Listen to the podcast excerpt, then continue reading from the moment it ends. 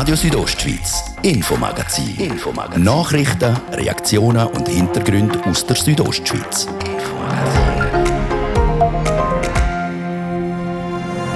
Grosser Knall in Brienz. Der Sondierungsstollen unter der Rutschung zu Brienz wird gebaut. Eine Reaktion. Dass wir heute auf da dabei sind und einmal die, die, die Sprengung, dass man die erlebt, das ist schon speziell. Die Hoffnungen zu Brienz und in der Gemeinde Albula Alvra in der Stollen, die sind gross. Wir reden darüber. Und Budget zusammenstreichen, zu wenig Hilfe vom Bund und mehr Geld von Aktionären. Der HC Davos macht finanziell eine harte Zeit durch. Im Sportbusiness gibt es Regeln und äh, die muss man sich einhalten. Und wenn die Regel so ist, dass man halt nicht besser wegkommt, dann muss man das akzeptieren. Reaktionen der Verantwortlichen zu Davos geht hier bei uns. Das ist das Infomagazin bei Radio Südostschweiz. Im Studio ist der Gian Andrea Accola. Einen guten Abend.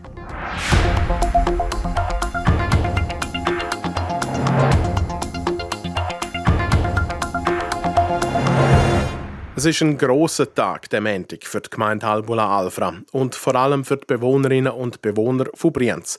Die Bündner Gemeinde, die schon seit Jahren immer weiter den Hang abrutscht. Um den Brienzer Rutsch zu verlangsamen oder vielleicht sogar ganz zu stoppen, ist heute mit dem Bau vom Sondierstollen angefangen worden. Adrian Kretli war für uns vor Ort und hat vom Gemeindepräsident Daniel Albertin wissen, wie er denn den grossen Nachmittag erlebt hat heute. Es ist wirklich ein spezieller Tag, dass wir heute eigentlich ein Jahr nach der Planung quasi heute die Sprengung vom äh, Sondierstollen dürfen dürfen miterleben. Also wir haben natürlich auf, seit dem 18 haben wir etliche Untersuchungen gemacht und sind vor einem guten Jahr zum Schluss gekommen, dass der Sondierstahl eigentlich äh, einmal die ersten Erkenntnisse uns aufzeigt für eine, für eine Entwässerung von der ganzen Rutschung Dorf und dass man das heute darf, dass man heute auf da dabei sein und einmal die, die, die Sprengung, dass man die erlebt, das ist schon speziell. Haben Sie schon lange gewartet auf diesen Tag, oder? dass es endlich so weit ist? Ja, das ist so. Also wir haben natürlich eine, eine Baustelle da, doch von 14 Millionen, wo wir innerhalb von einem Jahr mit allen Bewilligungsverfahren, mit, mit allen Kreditsprechen über die Bühne gebracht hat und heute, drei Monate später, nachdem dass wir auf dieser Baustelle angefangen haben, dürfen anspringen. Das ist, das ist schon für die Gemeinde und auch für die direkt Betroffenen ist das wirklich ein sehr spezieller Tag. Jetzt geht es endlich vorwärts, nicht nur auf dem Papier, sondern eben auch in der Praxis draussen. Ähm, die Erleichterung ist wahrscheinlich gross bei Ihnen. Ja, Sie sagen es, ist vor allem, jetzt sieht man etwas. Vorher hat man einfach Studien gemacht, man hat Abklärungen gemacht, man hat Berichte gemacht.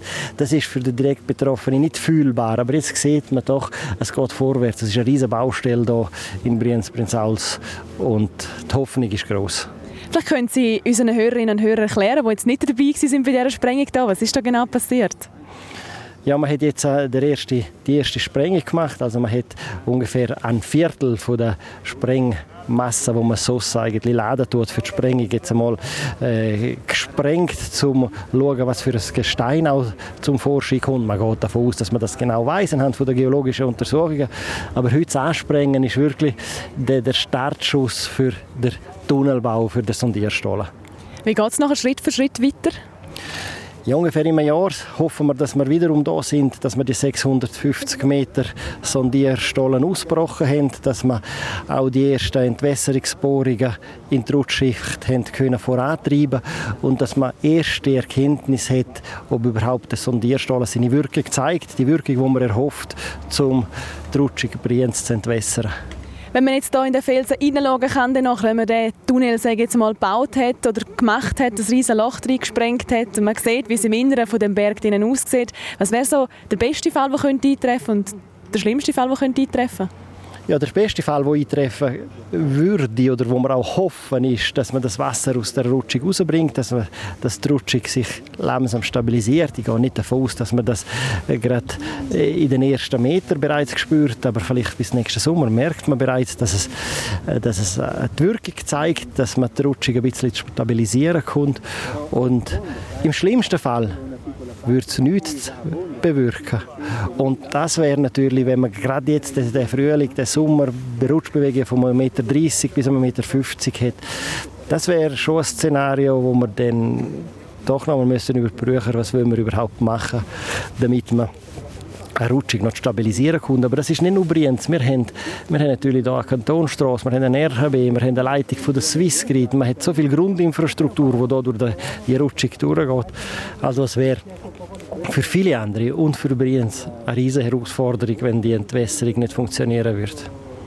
Sie sagen, ungefähr bis in einem Jahr erwarten wir die ersten Ergebnisse. Oder können Sie da einen Zeithorizont geben? Das ist richtig. Also anhand von der, von der Planung, vom, von der Baufortschritt erwarten wir ungefähr im Jahr, dass wir die 650 Meter ausgebrochen haben. Und wenn man die 650 Meter ausgebrochen hat, geht man auch davon aus, dass man erst die Erkenntnis hat, ob die Entwässerung auch wirkt. Haben Sie schon Rückmeldung aus der Bevölkerung gekriegt, die findet, ja, das ist jetzt super, jetzt geht es endlich los, jetzt haben wir wieder das Gefühl, es passiert etwas da oben? Ja, schauen Sie, wenn Sie in Brienz wohnen, dann ist man froh, wenn etwas geht. Aber äh, als Brienzer oder als Brienzerin sagen, es geht schnell. Ja, das, das ist wahrscheinlich in der Situation, wo sie sind, sehr schwierig, weil man muss sich das auch vorstellen, wenn man, wenn man direkt betroffen ist, dann geht einfach geht grundsätzlich alles ein bisschen langsam. Aber es ist nicht mehr so, oder? Jetzt sehen wir es positiv, jetzt geht es sehen Sie auch so? Ja, natürlich als Gemeinde, als Behörde sehen wir das natürlich äh, dürfen oder müssen wir das auch anders sehen? Und wir sehen es auch anders, weil die, die ganzen Prozess, wo das überhaupt braucht, damit man einen Sondierstollen äh, starten kann, das ist eine unheimliche Leistung, die der Kanton und die Gemeinde erbraucht hat, dass man das immer Jahr kann, mit allen Bewilligungen, also, wo man äh, ja heute ja weiß, dass äh, Bewilligungen zum Teil ein sehr langweiliger Prozess sind, auch aus umwelttechnischer Sicht. Und darum glaube ich, dass das eine große Herausforderung gemeistert worden ist seitens vom Kanton und von der Gemeinde sagt der Präsident der Gemeinde Albula Alfra, Daniel Albertin, zum heutigen Baustart vom Sondierungsstollen unter dem Brienzer Rutsch. Morgen im Infomagazin kommen ihr dann übrigens in Genuss von einer ausführlichen Reportage von der ersten Sprengung zu Brienz, die heute Nachmittag durchgeführt worden ist.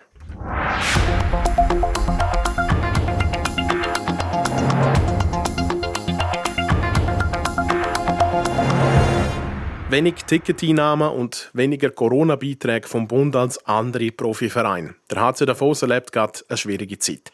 Sein Budget hat der Verein für die letzte Saison um fast die Hälfte müssen zusammenstreichen, wie er so weiss, von 29 auf nur noch 16 Millionen Franken. Um die Finanzen zu sanieren, hat der HCD das Mannschaftsbudget für diese Saison um eine Million verringert, vom kantonischen Unterstützungsbeitrag von 150.000 Franken kommen. Und Aktionäre sollen noch mehr Geld in den Verein einschiessen. Zu der finanziellen Situation äußert sich der HCD-Geschäftsführer Marc Gianola im Beitrag von der Sarah Marti und Patrick Golber. Vor gut einer Woche hat das erste Heimspiel vom HC Davos stattgefunden. Viel gespielt, viele Emotionen, aber wenig Zuschauer, wie der Marc Gianola, Geschäftsführer vom Hockeyclub Davos, erklärt. Wir haben das Gefühl gehabt, dass mit dem Saisonauftakt gegen den Rest Bern äh, eine größere Kulisse da ist. Da müssen wir auch ehrlich sein. Eine grössere Kulisse hat es aber schon länger nicht mehr gegeben, denn zurzeit hat der Verein mehrfach ein Problem mit der Zuschauerzahl. Für das gäbe es mehrere Gründe. Einerseits ist noch früh in der Saison, glaube ich, wir haben viele No-Shows auch gehabt, also Durchkartenbesitzer, die nicht am Match gekommen sind. Andererseits ist einfach 40, 50 Prozent der Bevölkerung einfach noch nicht zertifiziert oder hat keine äh, zwei Impfungen gehabt und das tut sich eins zu eins dann auch auf die Zuschauerzahl äh, auswirken. 20 bis 30 Prozent weniger Zuschauerinnen und Zuschauer als vor der Pandemie besuchen aktuell das Heimspiel vom HCD. Da die ausfallenden Ticket-Einnahmen nicht nur beim HCD ein Problem sind, unterstützt der Bund die Vereine mit AFO Perdu Beiträgen. Auch der Hockeyclub Davos kommt in Genuss von Bundesbeiträgen. Er hat aber noch nicht so viel gekriegt wie andere Profivereine. Warum das so ist, erklärt der Marc Gianola. Die AV-Perdu-Beträge die hängen ab von der Ticketeinnahmen von der Saison 18-19 und das ist eine von unseren schlechtesten Saison, die wir hatten. Also haben wir äh, schon mal weniger Ticketeinnahmen als die anderen. Und dann kommt dazu, dass der ganze Spengler ausklammert wird und darum kommen wir eigentlich so schlecht weg. Weil der Spengler Cup kein nationaler, sondern ein internationaler Anlass ist, wird der also vom Bund ausklammert. Trotz Enttäuschung akzeptiert der HCD-Chef den Entscheid und schaut positiv in die Zukunft. Ich bin ein ehemaliger Sportler und arbeite im Sportbusiness. Da gibt es Regeln und äh, die muss man sich einhalten. Und wenn die Regel so ist, dass man halt nicht besser wegkommt, dann muss man das akzeptieren. Also wir nehmen es so, wie es ist und probieren das Beste daraus zu machen. Aus Zitronen also Limo machen, das ist das Motto in Davos. Dass die Zuschauerzahlen schnell wieder aufgehen, bezweifelt der Marc Cianola. Der HCD schaut also einer ungewissen Zukunft entgegen. Wie sich die Zuschauerzahlen beim HC Davos weiterentwickeln, wird also sicher spannend bleiben zum Mitverfolgen. Leere Ränge hier oder her, das nächste Heimspiel, das steht vor der Tür. Das findet nämlich schon morgen Abend am Viertel vor acht statt. Gegner ist Langnau und RSO ist live für euch vor Ort.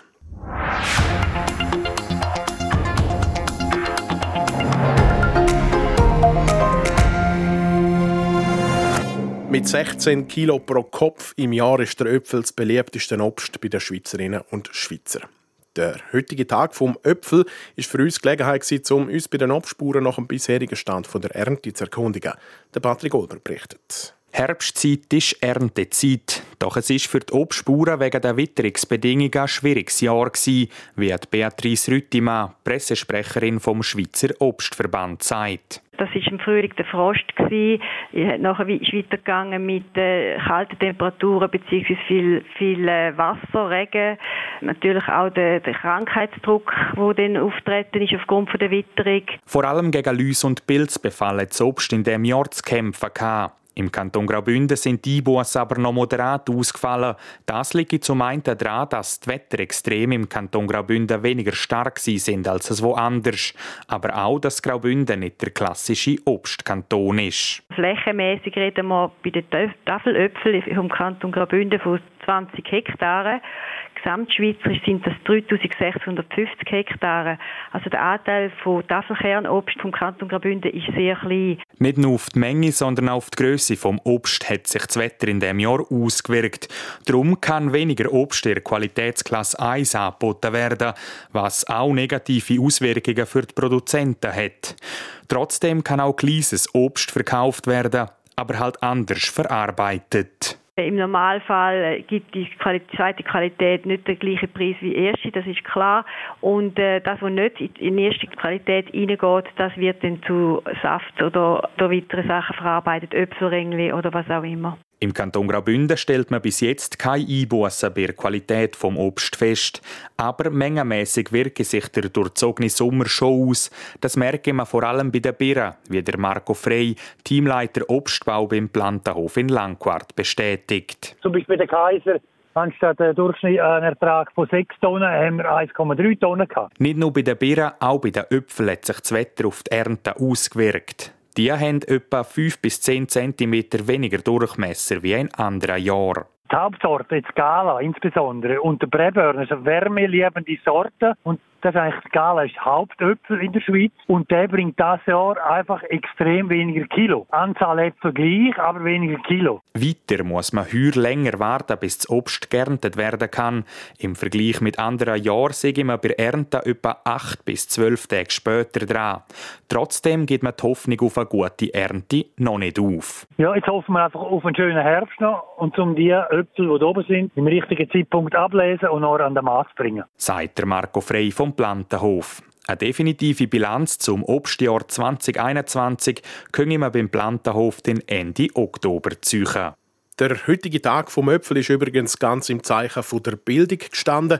Tausende Studentinnen und Studenten zu Graubünden und in der Schweiz haben heute zum Tag vom Öpfel und zu ihrem Studienstart eine fruchtig frische Überraschung im Hörsaal gekriegt.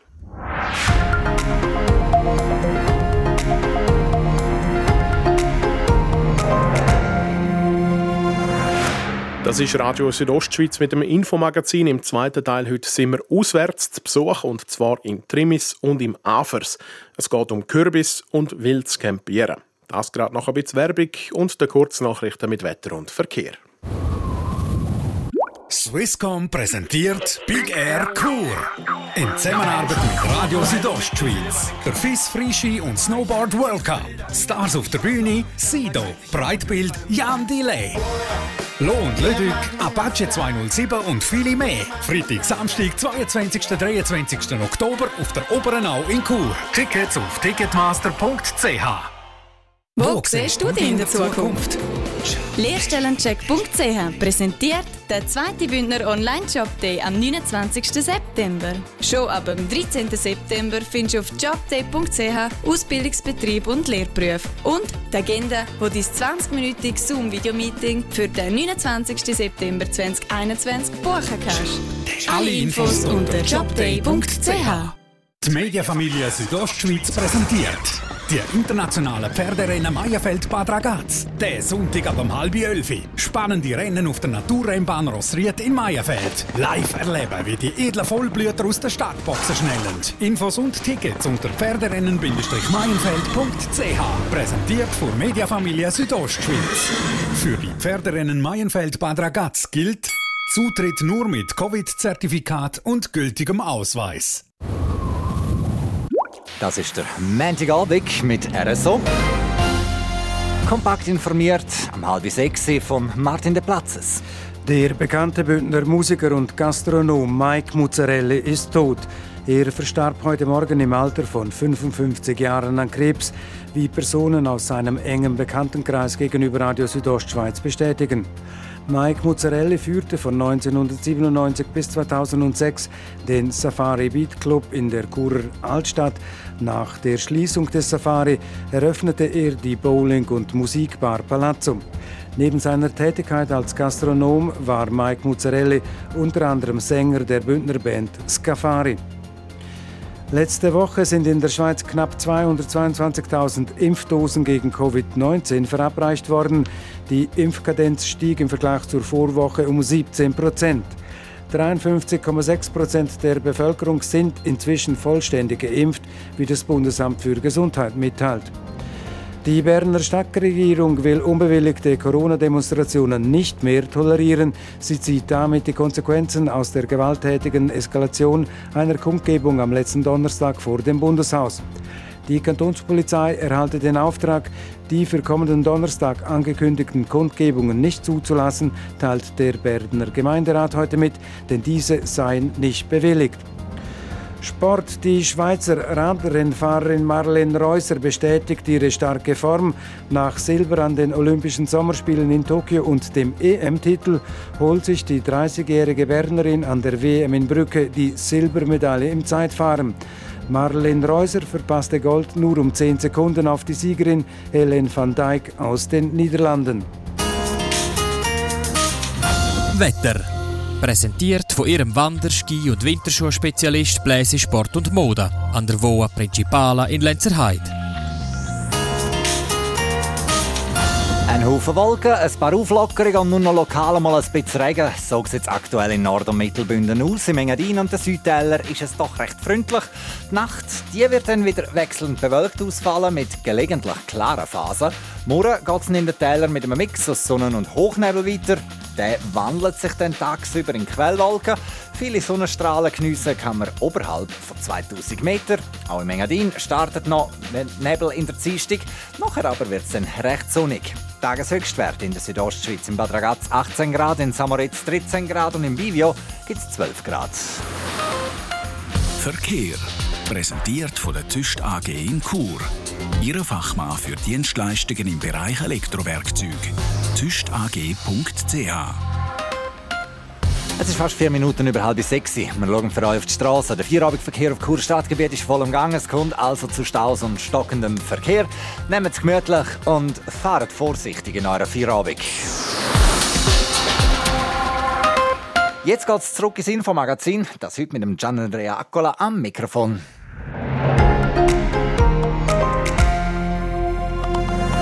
Radio Südostschweiz, Infomagazin. Infomagazin. Nachrichten, Reaktionen und Hintergründe aus der Südostschweiz.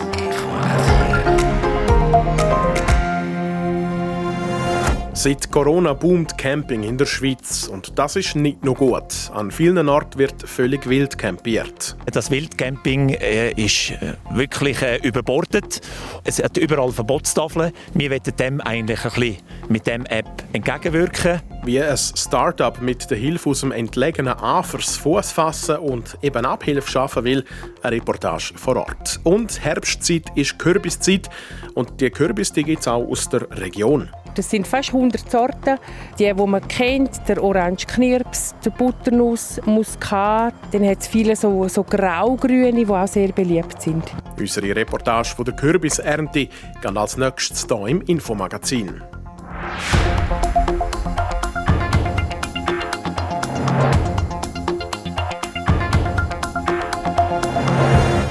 Es gibt sie in Orange oder Rot, ein Teil ist weiß oder sogar grün.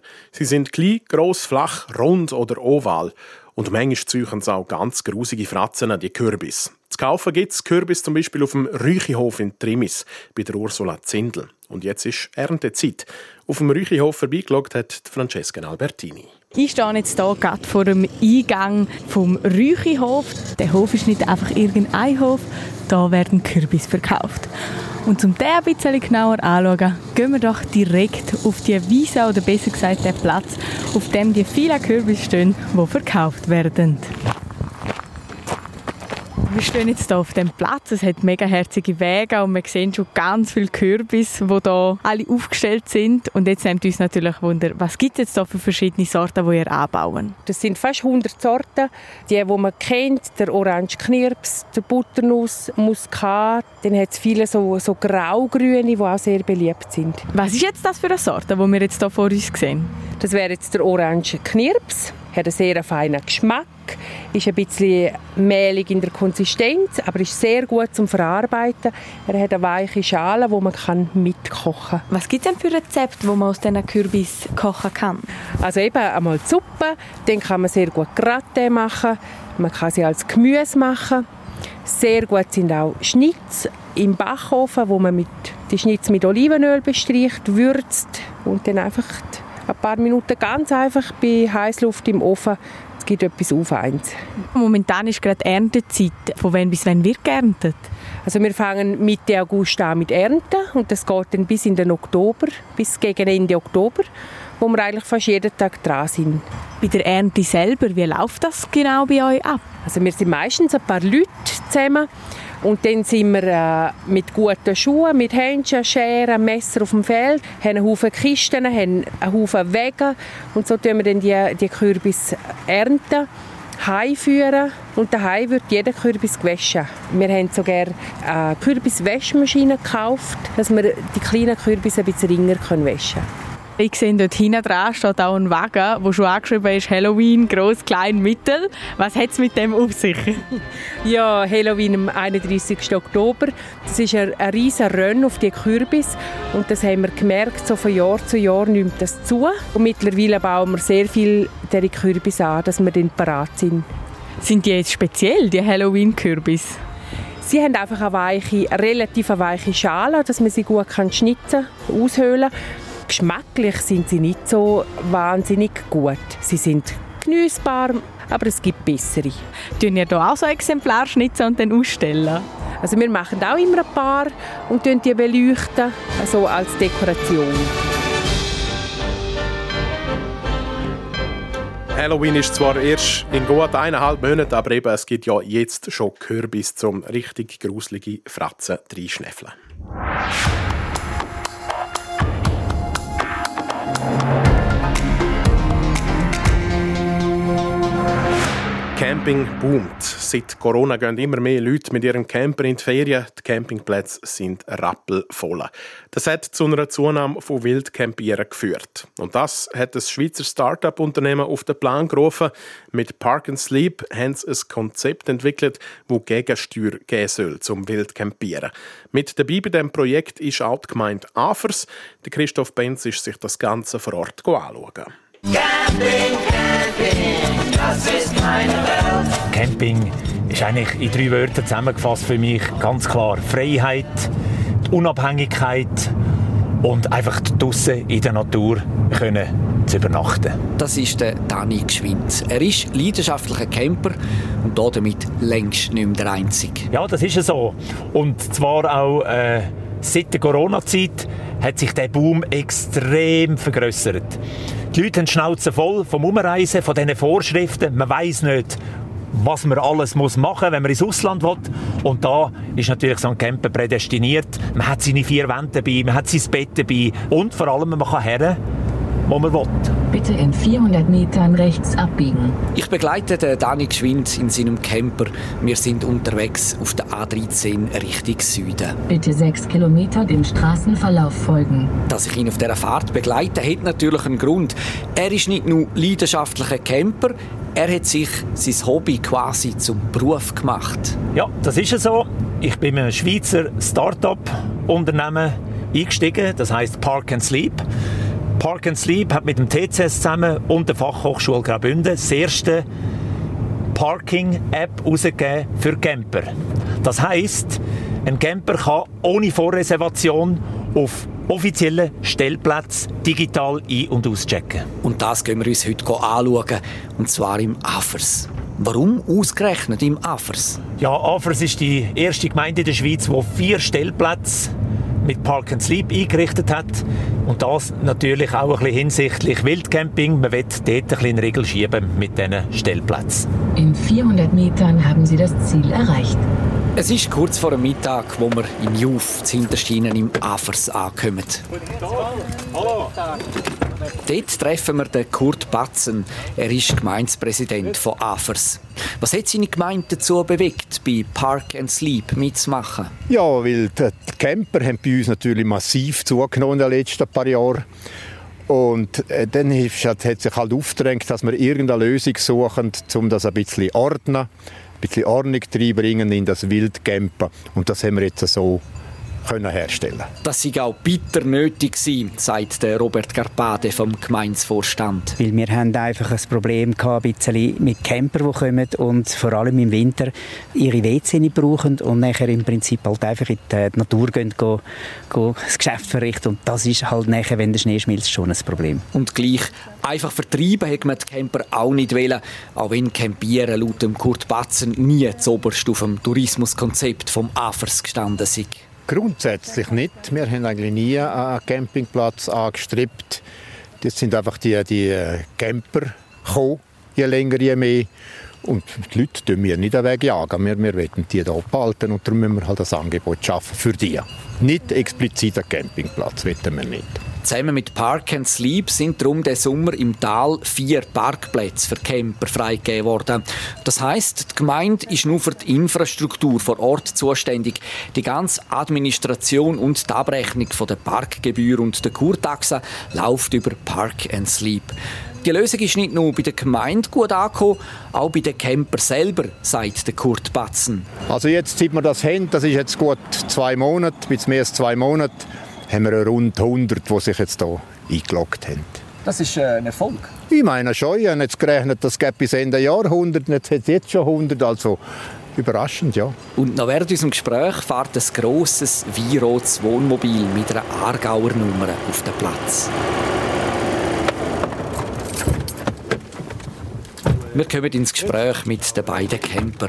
Was sagen Sie zu der Park-and-Sleep-Lösung hier im Afers? Also ich finde das cool, dass es auch offiziell ist, dass man in Ruhe nicht mehr bleiben kann, ohne dass man Angst haben muss, dass irgendeine Polizei kommt und einen wegschickt. Für die Dörfer und die Stellplatzorganisatoren ist sicher ein Gewinn, ja. Es kommen Leute hierher, die Geld ausgeben, die sie sonst nicht, die nicht da wären sonst.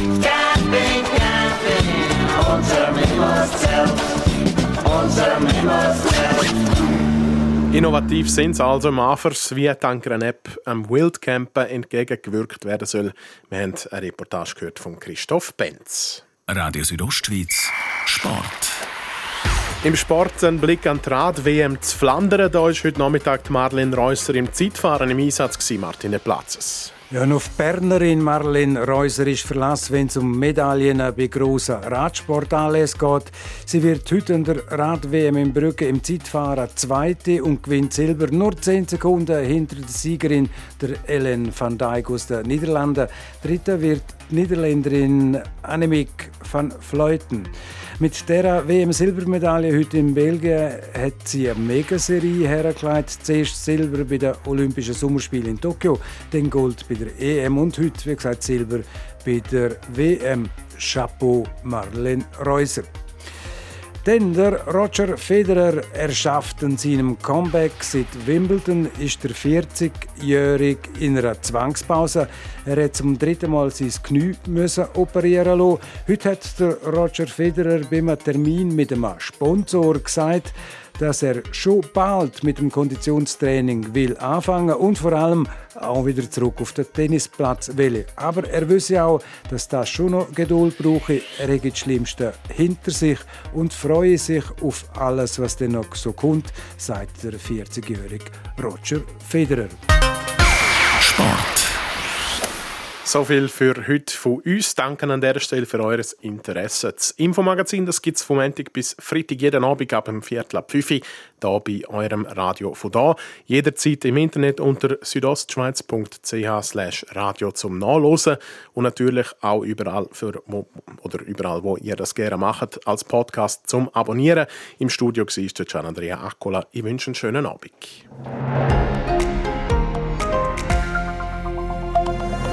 Radio Südostschweiz, Infomagazin. Infomagazin. Nachrichten, Reaktionen und Hintergründe aus der Südostschweiz. Infomagazin.